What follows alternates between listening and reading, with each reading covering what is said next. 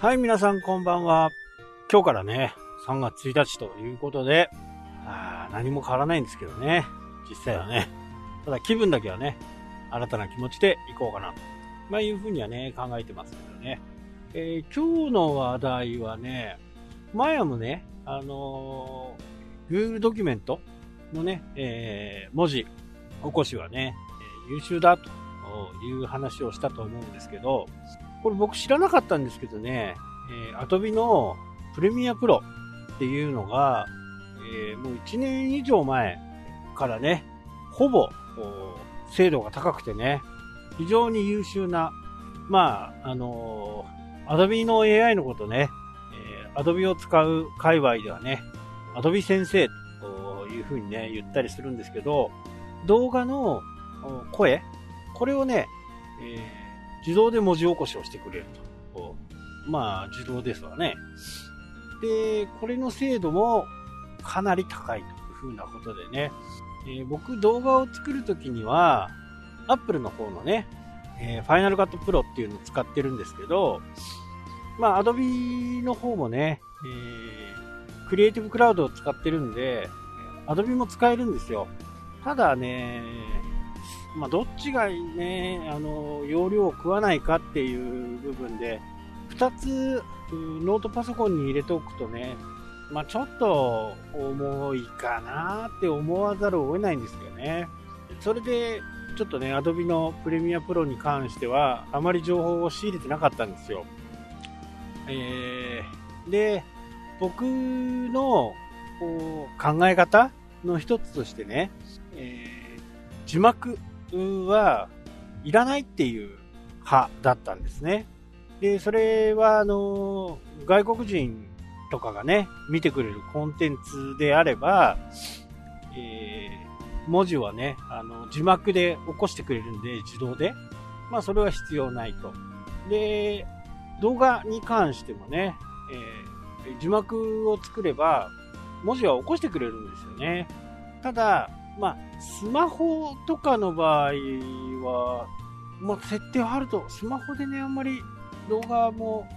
そんなに見ないんでね、まあそこが問題だっちゃ問題なのかもしれないですけどね。多分、まあユーザーのほぼ半分以上がね、まあ6割は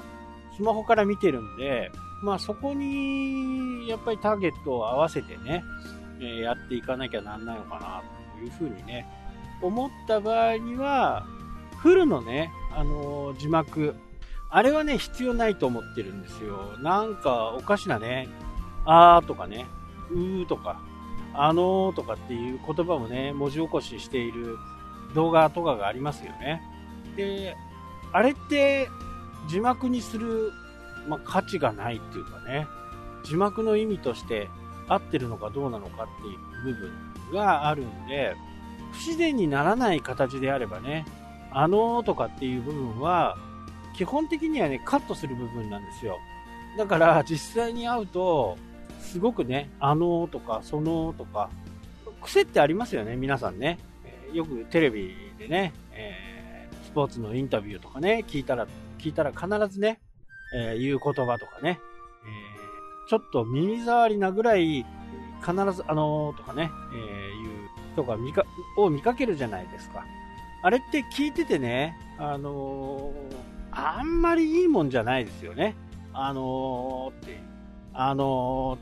ーなるべく僕もそういう言葉は使わないようにね、放送してるんですけど、でも、ついつい出ちゃう場合もありますよね。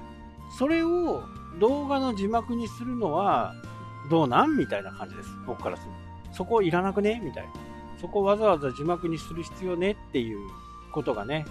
よくある。だからもし僕がそういう部分を、字幕を作ると、えしたらね、あのーとか、うーんとか、あそういう言葉が入ってしまったとしても、そこを字幕に起こす必要はないのかな。まあそういうふうにね、えー思います。なんか、ちょっとね、あの、耳障りですよね。まあそういったものは、本当にいらない、いらないかなっていう。で、えーそのプレミアプロの方もね、えーもちろん動画と合わせながら、その文字をカットしていくことで、まあ、カットっていうか修正をしていくことで、動画にね、字幕があのっていうのが入らなくなる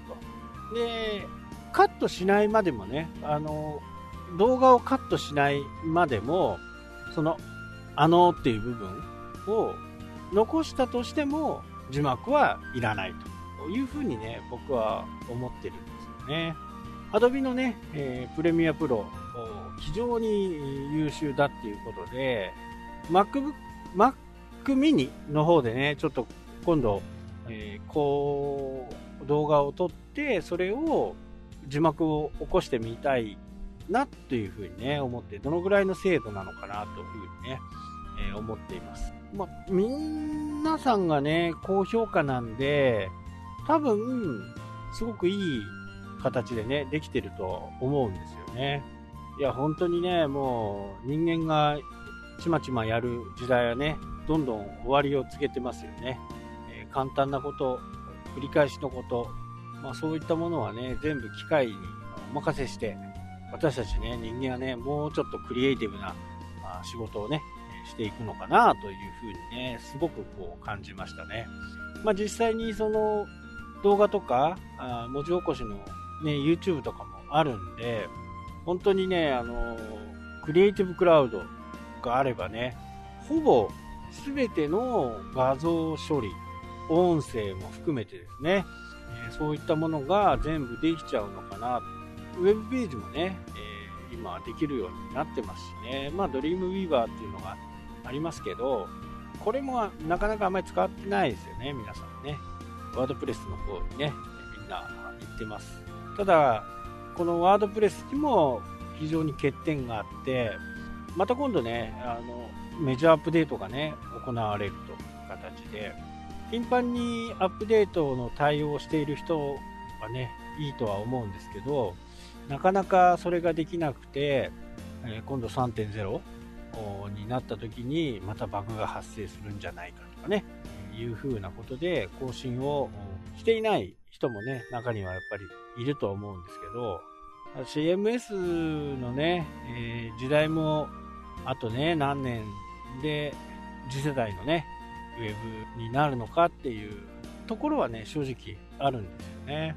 まあこれもね、えー、新しいことを勉強しつつも、今、あ皆さんが使って不自由のない形のところをやりながら新しいところもしっかりね、見据えていくと。新しくなれば、すぐにね、え、乗り換えることができるような形の、まあそういった準備がね、必要なのかなというふうに思います。はい、というわけでね、えー、3月始まりましたんで、皆さんもね、まあ年度末にの方もね、いらっしゃると思うんで、まあ最後のね、年度末を駆け抜けていきましょうと。まあ私は、桜マスがね、いい時、いいシーズンに突入してきたんで、